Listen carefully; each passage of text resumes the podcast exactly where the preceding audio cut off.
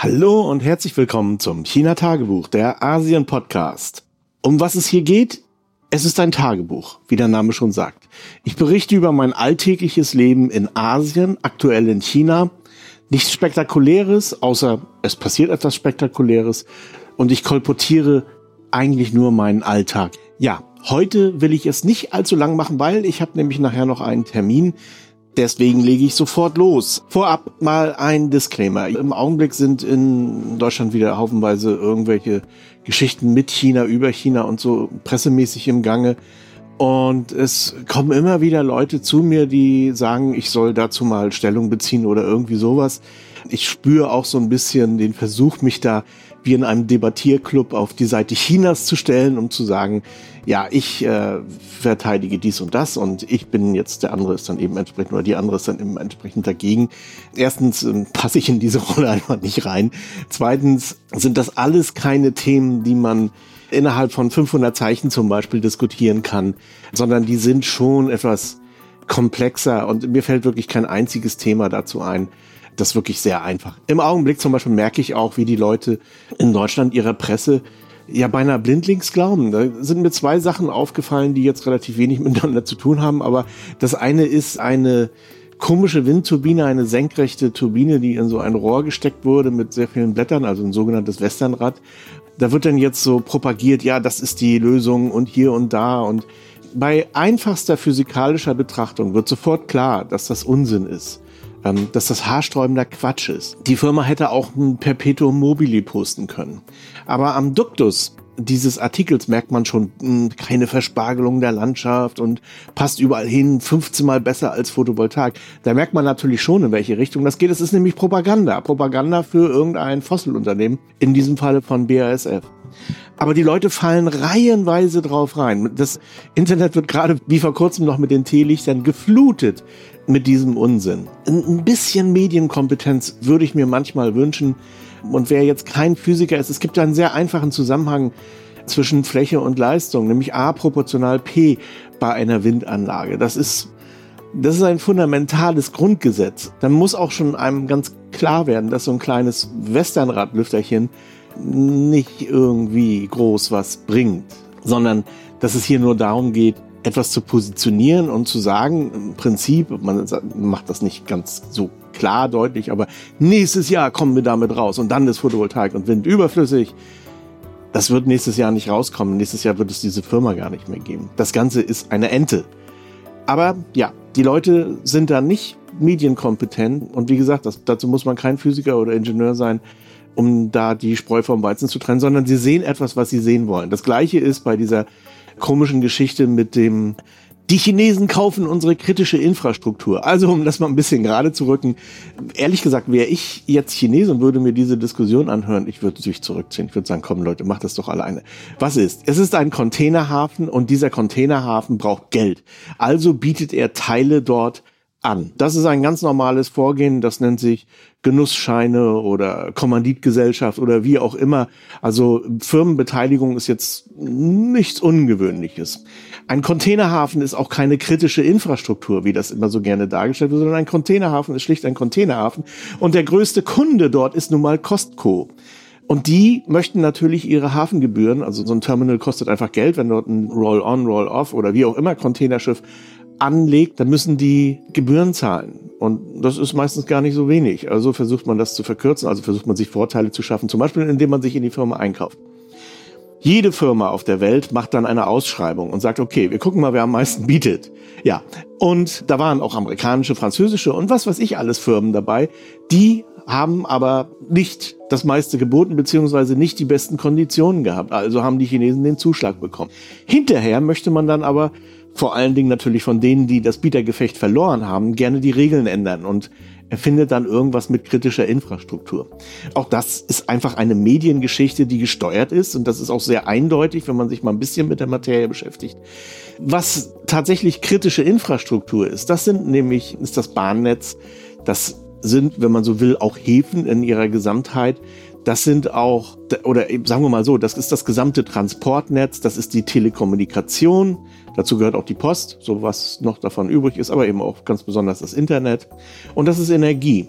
Alle diese drei Sachen waren mal staatlich in Deutschland. Das heißt, da hatte der Staat die kritische Infrastruktur in seiner eigenen Hand aber im Sinne von Privatisierung oder um diesen unsäglichen Euphemismus PPP. Also PPP ist nichts anderes als Diebstahl. Das heißt, ich nehme dir etwas weg, was dir vorher gehört hat und dann vermiete ich das und wenn ich so richtig abgeratzt habe, kannst du es zurückkaufen für ein horrendes Geld. Das ist PPP. Und genau das hat man dann eben oder macht man eben mit diesen drei wirklich kritischen Infrastrukturen. Da braucht es gar keinen Feind, den man sich ausdenkt oder den man tatsächlich hat, sondern den hat der Kapitalismus in Deutschland ganz alleine selber runtergewirtschaftet. Also wenn ich mir die Bahn angucke, das ist eigentlich ein, wie ich finde, ein komplett marodes Unternehmen, verglichen jetzt mit Zügen in, in Japan äh, oder in Korea, auch China oder selbst Vietnam. Das ist alles, also das, was da noch übrig ist von der Deutschen Bahn, ist einfach nur noch ein Aschehaufen. Das ist nichts. Das ist einfach kaputt gewirtschaftet. Das ist kritische Infrastruktur, die Deutschland sich selber zerstört hat. Ich bin durchaus und übrigens andere Länder, also auch Länder mit einem äh, eher kapitalistisch orientierten Wirtschaftssystem, wie zum Beispiel Dänemark, die haben zum Beispiel die Energieversorgung in eigener Hand behalten. Das ist auf lange Sicht immer besser. Natürlich sind bestimmte Mechanismen, die in der freien Wirtschaft greifen, schwieriger umzusetzen in einer Behörde oder so. Aber all das geht. Das kann man machen. Das beweisen ja andere Länder eben auch, dass es geht. Man muss es nur eben ein bisschen wollen. Und da kommen dann natürlich Interessen, die genau das verhindern. Also, wenn man von kritischer Infrastruktur spricht und wer die im Prinzip zugrunde gerichtet hat, ja, dann sollte man sich an die wenden, die jetzt gerade so eine Kampagne schmeißen. Das andere ist, dass es tatsächlich im Bereich kritischer Infrastruktur in Deutschland diverse Beteiligungen gibt. Vor allen Dingen von BlackRock. Und ich wundere mich immer wieder, dass diese Sache überhaupt gar nicht thematisiert wird. Da kommt der böse Chinese und das ist letztendlich nichts anderes als ja, ganz normaler Rassismus, der sich meines Erachtens irgendwie aus der zivilisatorischen Kränkung ergibt. Und dann ist das schlecht. Aber wenn das eine Firma BlackRock macht, die im Prinzip wirklich über Leichen geht, dann ist das okay. Also Medienkompetenz, what? Nur mal das dazu. Also das war der Disclaimer. Das Wetter. Das ist das nächste Thema. Ich hatte mich ja so ein bisschen darüber geärgert, dass der Osmanthus hier nicht so aus dem Knick kommt und habe die Schuld auf den Sommer geschoben, der ein bisschen heiß war. Aber stellt sich raus, ich war zu früh. Also nach der Sendung, tatsächlich nach dem letzten Mittwoch, ist der Osmanthus hier regelrecht explodiert. Also es ist unglaublich, wie viel jetzt hier gerade so um mich herum blüht und duftet und so weiter. Wenn ich das Fenster aufmache, das ist unglaublich, was da für Geruchsschwaden reinkommen. Das ebbt jetzt schon wieder ab. Also es ist wirklich nur eine Woche oder so, wo das so extrem ist. Und die Dolden sind voll und groß und wie gesagt, es duftet wie verrückt. Und zwar in der gesamten Stadt. Wir sind auch wieder mal so ein bisschen rumgefahren, da komme ich gleich nochmal zu. Das ist wirklich der Hammer. Also so extrem habe ich das noch nie erlebt. Nun kann es sein, dass es schon immer so extrem war, aber ich das dieses Jahr ein bisschen genauer beobachtet habe. Ich vermute mal, dass es so ist. Also, aber natürlich die Leute draußen, die haben das ähnlich wie ich auch irgendwie aufgenommen. Also, weil auch in der Presse stand, ja, wegen des Sommers ist die Blüte so klein und dann haben sich alle so ein bisschen, ja, nicht geärgert, aber waren so ein bisschen traurig, weil das ja immer auch so ein gewisses Event ist und so. Und ich war ja auch im Manjulong und naja, da lief das auch eher so verhalten. Also normalerweise läuft man da so Ellbogen an Ellbogen durch, aber wer sich den Film anguckt, so voll war es dann ja doch nicht. Naja, aber jetzt, oh, ich nehme alles zurück, was ich gesagt habe, aber es zeigt eben auch, das sagte auch Tienchen, wenn man wirklich die Blüte, also die Osmanthusblüte äh, sehen möchte, das ist eigentlich genauso wie Sakura in in Japan. Das ist nur ein sehr knapper Zeitraum. Ja, so Reiseveranstalter, die bieten äh, Sakura an zum Beispiel. Da kann man sich aber auch richtig in die Nesseln setzen. Ich weiß nicht, wie Sakura dieses Jahr in Japan war. Das ist ja nun mal im Frühling. Das heißt also vor dem Sommer. Damit ist es so einigermaßen stabil. Aber die Herbstblüte, das ist natürlich schon eine andere Nummer. Nur wie gesagt, so ein Reiseveranstalter, naja, der hat einen festen Termin und wenn da keine Kirsche blüht oder kein Osmanthus blüht, ja, Pech gehabt. Also man muss das eben schon genau timen auf eine Woche oder auf ein paar Tage. Das ist schwierig. Aber Osmanthusblüte war da, war schön, war super. Ja, ich äh, mache heute so ein paar Fortschritte hier. Nächstes Thema. Der Nano, hatte ich ja schon erwähnt. Und normalerweise schreibe ich zu jedem Nano einen Krimi. Nun ist es so, ich habe von dem letzten Nano einen Krimi noch in der Schublade, der immer noch nicht fertig bearbeitet ist. Der heißt Major Lee und das Fernweh und spielt in Singapur. Und ja, ich werde diesen Roman wahrscheinlich während des Nano fertigstellen, also keinen neuen Roman aufsetzen. Das widerspricht ein bisschen den Regeln, also brauchte ich ein neues Thema. Und da habe ich mir gedacht, okay, ich hatte ja in der letzten Sendung auch so ein bisschen fabuliert, dass man eigentlich diesen Reiseführer Hanso mit der Metro neu machen müsste. Und da habe ich mir jetzt überlegt, das ist eigentlich eine gute Idee. Das kann ich auch parallel mit meinem Buch ganz gut abarbeiten. Da kommen auch locker 50.000 Zeichen zusammen. Also das wird auch schon wieder ein kleines Buch, das ich dann am Ende als Magazin herausgeben werde, also im Magazinformat, also A4 mit vielen Bildern und so ein bisschen magazinartig auch aufgemacht als PDF beziehungsweise als HTML4. Also in irgendeiner Form als elektronisches Medium. Ich werde das nicht drucken. Das äh, ergibt keinen Sinn, weil das natürlich auch keinen Kaufpreis haben wird, sondern das gebe ich dann einfach kostenlos heraus. Vielleicht mache ich ein Spendendingens rein, weiß ich noch nicht, dass man dann Tierchen auf PayPal spenden kann oder so. Das wäre eine Idee. Ich weiß nicht. Es ist ja auch so, das betrifft ja wirklich nur eine sehr kleine Nische, die im Augenblick in der Lage sind, nach Hanzhou zu reisen, Deutsch sprechen etc. Also diese Menge ist wirklich überschaubar. Aber ich weiß natürlich auch, dass es sehr viele Interessenten gibt, die sich für diese einzelnen Sehenswürdigkeiten interessieren, da die nicht diese großen Sehenswürdigkeiten sind, die man so kennt. Also das sind eher Sachen so off the beaten path. Nicht nur, also es sind auch ein paar größere Dinger dabei, aber ist eher so ein kleiner Reiseführer mit Geheimtipps, eine einzige Stadt betreffend. Ja, also das werde ich im nächsten Nano dann schreiben und setzen vielleicht auch schon, muss ich mal sehen, ob ich die Zeit dafür finde, weil ich bin nächsten Monat tatsächlich auch wieder mindestens dreimal unterwegs. Das schränkt das sowieso schon mal so ein bisschen ein. Aber ja, das ist mein Plan.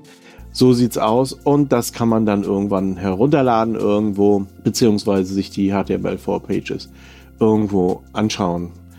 Titel habe ich noch nicht. Arbeitstitel ist Hanzo mit der U-Bahn und es sind eben, wie schon erwähnt, alles Reiseziele innerhalb Hanzos, die von einem gewissen Interesse sind, die man mit der U-Bahn erreichen kann. Also nicht U-Bahn plus Bus oder U-Bahn plus Fahrrad oder U-Bahn plus Taxi, sondern nur U-Bahn. U-Bahn aussteigen, hinlaufen, fertig. Und einen solchen Ort haben wir jetzt gerade besucht. Das ist das Fuyi-Warenlager. Das ist hochinteressant gewesen. Und zwar gab es im 19. Jahrhundert in China verschiedene, also weiß man ja aus dem Geschichtsunterricht, gab es sehr viele Revolutionen, Aufstände, Kriege, Kolonialkriege natürlich auch von den Westmächten hier gegen China. Die Dynastie, die Qing-Dynastie bröckelte schon gewaltig. Da war schon irgendwie abzusehen, 1860 abzusehen, dass das irgendwann auch zu Ende geht. Und es gab natürlich sehr viel Armut, sehr viel Hunger. Und um, das ist nun keine chinesische Weisheit, sondern eine Binsenweisheit, wenn man keine Aufstände haben möchte, dann hat man seine Leute satt. Kann man bei Brecht nachlesen. Da hat man dann hier in Hanzhou ein großes Reislager im Wesentlichen errichtet um eben Ernteausfälle oder Transportausfälle durch die Aufstände, also logistische Sachen, einfach um das zu puffern. Ein riesiges Reislager, mit dem man eben versuchte, solche Sachen zu lindern bzw. zu puffern über einen gewissen Zeitraum. Und das ist das Fuyi-Reislager. Das ist ein altes, großes Gelände am Kanal, am großen Kanal und auch an einem Seitenarm des großen Kanals. Das liegt sozusagen in der Mündung von zwei Kanälen also auch sehr gut gelegen, dass man dort eben Reis kommen lassen konnte und verschiffen konnte. Und dieses Warenlager ist auch noch fußläufig in Reichweite zum Shangxi-Tempel. Auch ein interessanter Tempel, der irgendwann im 14. Jahrhundert zerstört wurde und dann 2009 wieder aufgebaut wurde sehr schöne Einrichtung, der ist auch recht aktiv, also es laufen wirklich sehr viele Mönche und Nonnen darum. Was für uns dann schön war, wir waren am Abend dort, also mit Absicht, wir wollten so ein bisschen das Feeling des Nachtmarktes dort einfangen, der dort eben auch ist. Und da ist auch ein vegetarisches Restaurant, ein sehr gutes, ein Tempelrestaurant. Und da gibt es ein vegetarisches All-You-Can-Eat-Buffet für 20 Yuan. Das ist unglaublich. Also, das ist wirklich der Hammer. Ich weiß gar nicht, was das umgerechnet ist. Ungefähr 2,50 Euro oder so. Also wirklich so viel du essen kannst und trinken. Trinken ist natürlich mit drin im Buffet für 2,50 Euro. Sagenhaft. Und ich habe dann da drin gefilmt, was man eigentlich, also wo ich mir ziemlich sicher bin, dass wenn das Chinesen machen, verboten hätte. Aber ich bin ja Ausländer und da habe ich den Ausländerbonus jetzt mal so ein bisschen ausgenutzt und habe alle freundlich angelächelt und bin auch mit dem Beast dort gewesen. Die sieht ja nun auch sehr professionell aus, wo sie jetzt so aufgeregt ist. Und da hat mir dann der Mönch auch noch ein schönes Y geschenkt und die anderen Leute auch waren dann alle in religiöser Verzückung. Naja, war sehr schön. Also hat wirklich Spaß gemacht, dort zu filmen. Es ist, wie gesagt, auch hier in China nicht immer so, dass die Leute gerne gefilmt werden. Also gerade, ja, es ist immer so ein bisschen abhängig von der Situation. Aber man merkt das schon, dass man sich als Ausländer ein bisschen mehr herausnehmen kann, als das jetzt Tientien könnte. Wenn sie alleine ist und mit dem Handy irgendwo filmt, hm, dann kriegt sie auch mal ein böses Wort zugeschmissen. In Deutschland ist das komplett unmöglich. Also da wird man ja sofort geteert, gefedert, gevierteilt und zur Polizei geschleppt. Ja, also das Fotografendasein in Deutschland ist wirklich düster. Ich war ja 2020 eben auch fotomäßig in Deutschland. Also ich hatte ja verschiedene Aufträge, unter anderem vom jüdischen Begegnungszentrum die äh, Synagogen und Friedhöfe und Gebäude zu filmen.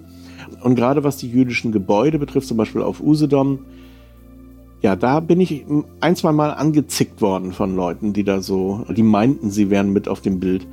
Also das passiert einem in Deutschland eigentlich ständig. Würde ich in Deutschland leben, würde ich wahrscheinlich nur noch Blumen und Landschaften fotografieren, weil mit Menschen macht einfach keinen Spaß. Und das ist schade, weil wenn man sich jetzt mal so alte Bilder anguckt, die interessantesten Bilder sind eigentlich die mit den Menschen, sind die, die Straßenleben zeigen, sind ja Streetlife ganz allgemein, aber auch ja so gestellte Fotos, wo man dann Leute auf der Straße angesprochen hat, vermute ich mal in den 20er, 30er Jahren und gesagt hat, hier will dich mal fotografieren und das war alles kein Problem. Irgendwann ist das in Deutschland gekippt. Ich nehme an, das war mit Google Maps, als sie anfingen, mit den Kameras rumzufahren. Da kippte diese Einstellung in Deutschland zu einer fetischartigen Privatsphären-Paranoia. Was soll man da sagen? Also in Asien ist es noch nicht so. Hier kann man noch wild umher fotografieren. Funktioniert wunderbar mit Einschränkungen. Und natürlich, was ich nie gemacht habe und was ich nie machen werde, ist Leute in irgendeiner Situation zeigen, die für sie irgendwie nicht gut ist. Also ich werde keine Glochars fotografieren, ich werde keine Leute fotografieren, die irgendwie gerade Opfer eines Verbrechens sind oder irgendwie sowas. Das werde ich nicht tun. Das ist einfach auch eine Frage des Anstands. Kann auch sein, dass die Street Photography in Deutschland deswegen auch so ein bisschen in Verruf geraten ist, weil natürlich gerade Glochars eigentlich auf jedem zweiten Bild der ganzen Hobbyfotografen zu finden waren. Ja, das zeigt eigentlich mehr über die moralische Verfasstheit des Fotografen als alles andere. Mein vorletztes Thema, meine Waschmaschine war kaputt. ja, das, von einem Tag zum anderen hat die Pumpe nicht mehr abgesaugt.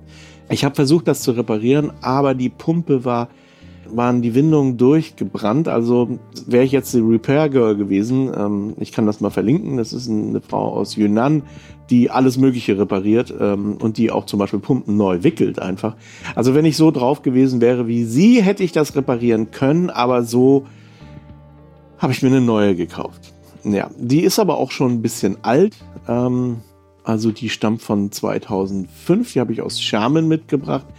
Diese Waschmaschine heißt oder hieß Little Swan.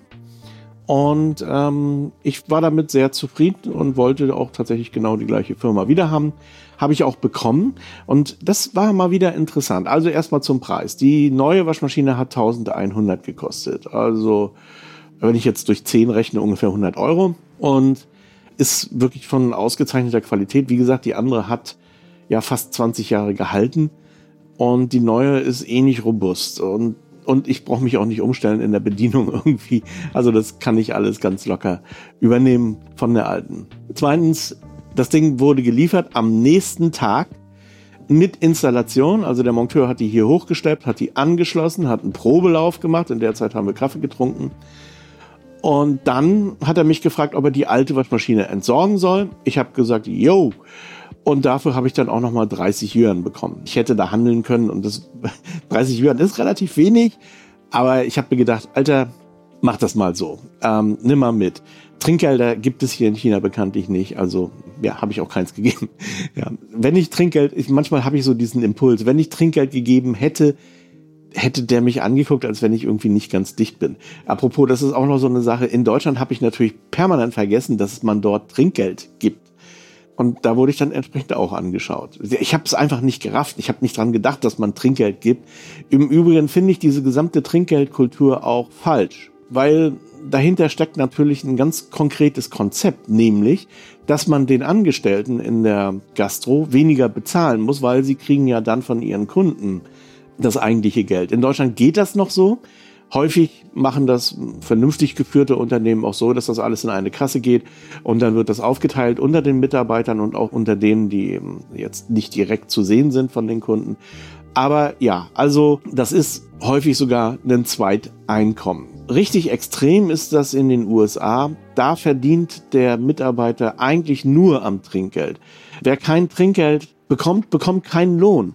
Das ist Scheinselbstständigkeit. Also dafür gibt es einen Namen. Das ist nichts anderes als Scheinselbstständigkeit. Das ist wie in der Prostitution. Da ist der Wirt, der vermietet seine Räume, die er noch so hat in dem Laden, in seinem Puff letztendlich, an die Prostituierten, die alle selbstständig sind und die zahlen ihm eben entsprechend dann die Miete noch ab. Und genau das ist in der amerikanischen Gastrowirtschaft gang und gäbe, dass die Leute ihrem Job nachgehen dürfen, dass ihrem dem Wirt dort anbieten, damit die Leute kommen. Er verdient ja dann eben letztendlich auch durch Speisen und Trank und so weiter.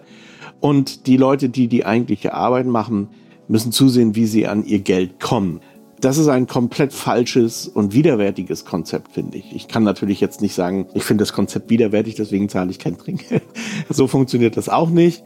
Also wenn ich in Deutschland irgendwo Trinkgeld vergessen habe, dann war das kein böser Wille, sondern einfach vergessen. Ich wohne ja nun, wie gesagt, auch schon 17 Jahre in China, da kann man das auch mal vergessen. Und ja, bei dem Waschmaschinenmann habe ich natürlich auch keinen Trinker gegeben, weil es sowas hier gar nicht gibt. Und zu den Waschmaschinen, da wollte ich noch mal was sagen, weil ja auch gerade so die Energiespardiskussion in Deutschland im Gange ist. Hier wäscht man anders und nicht nur hier, auch in Japan und auch in Korea. Also erstens haben die meisten Waschmaschinen keinen Heizstab. Das wird immer kalt gewaschen mit relativ weichem Wasser hier. Und auch mit den Waschmitteln, da gibt es äh, einige Waschmittel, ich nenne die immer TCM-Waschmittel, also die sind aus Pflanzen irgendwie hergestellt. Im Prinzip kann man die sogar trinken, glaube ich. Ähm, ich weiß nicht aus was für Pflanzen, Nüssen oder so. Keine Ahnung, jedenfalls riechen ein bisschen mh, hm, eigenartig. Aber wenn man so mal offen, mit offener Nase durch äh, Hand zugeht oder durch, ja, vor allen Dingen durch chinesische Dörfer geht, dann riecht man diesen speziellen Waschmittelgeruch eigentlich an den Leuten auch. Das riecht nicht unangenehm, hat so ein bisschen, so ein bisschen nach Kernseife oder so. Ich weiß gar nicht, wie ich das beschreiben soll. Also riecht eigentlich ganz angenehm, sehr frisch auch.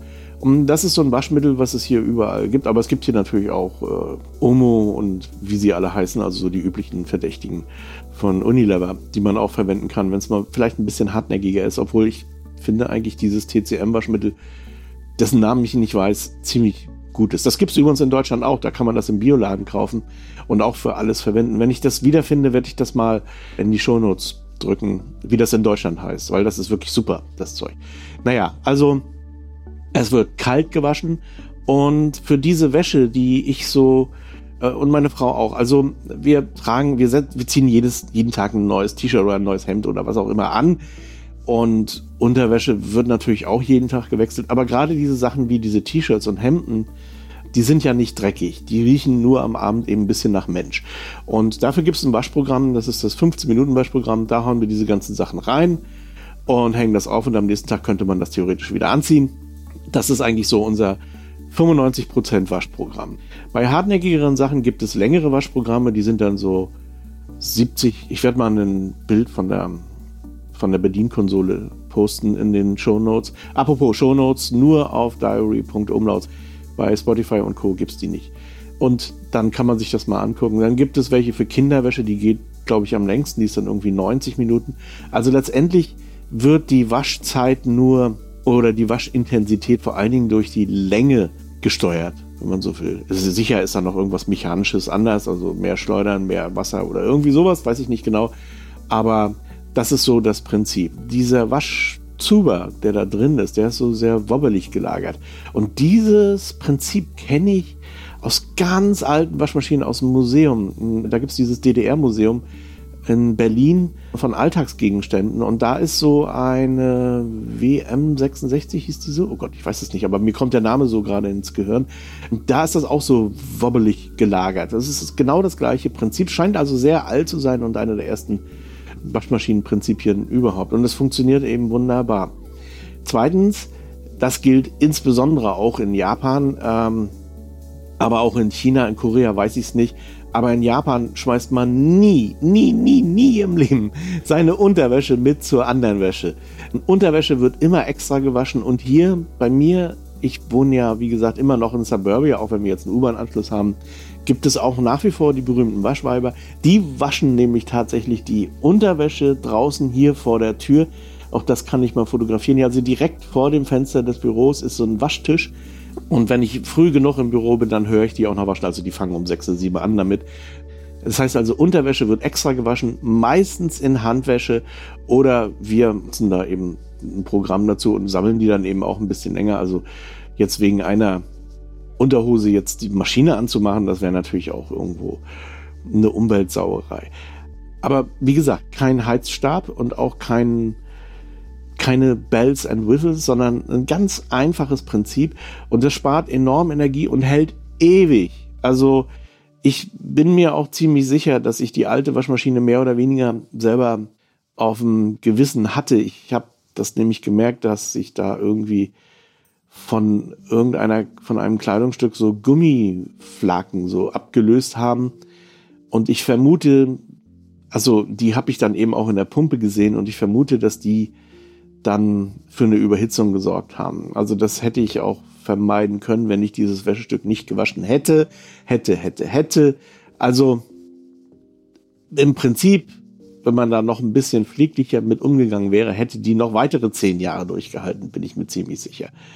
Ich habe die auch nicht neu gekauft, also die war in der Wohnung schon drin. Ja, das also über 20 Jahre für eine Waschmaschine, das ist ein gutes Lebensalter, finde ich.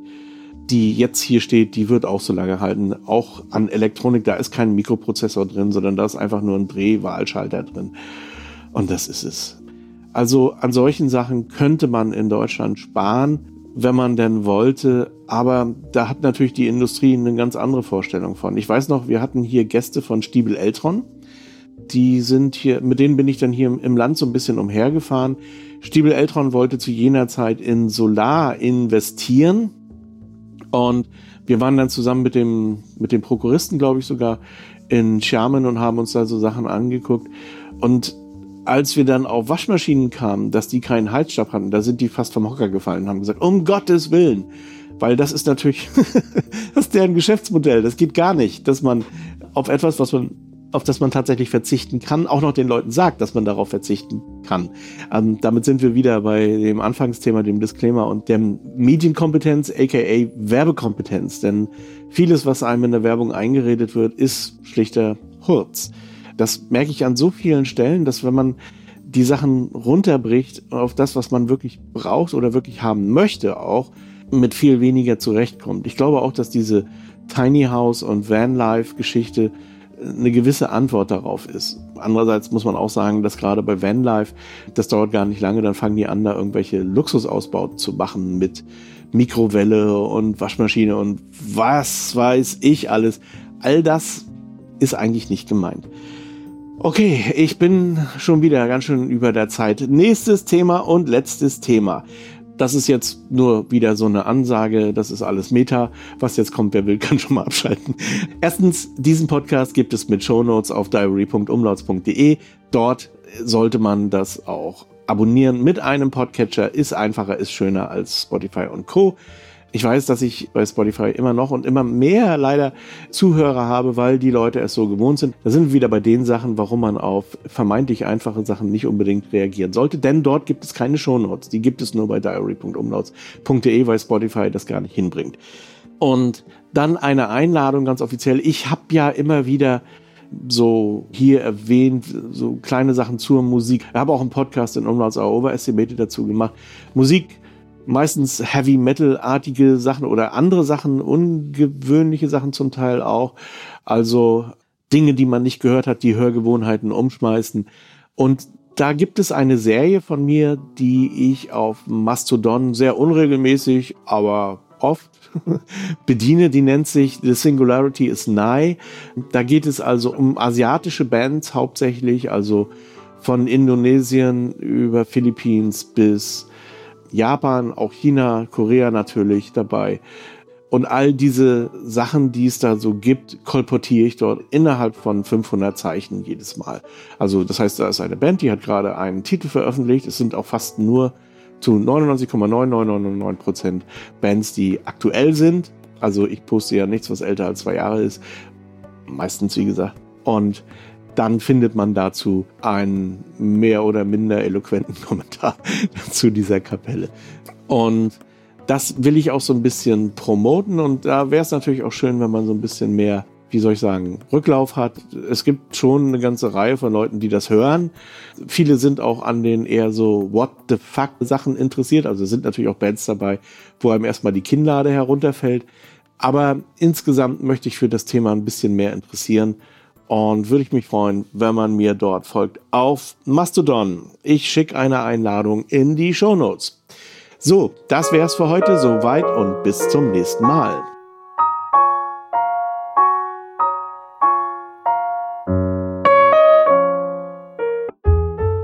HC Andersen. Zu reisen ist zu leben. Mit Solarenergie von Eco Worthy. Ob Vanlife, Tiny House oder Camping. Eco Worthy, dein Partner für Solarenergie eco-worthy.com.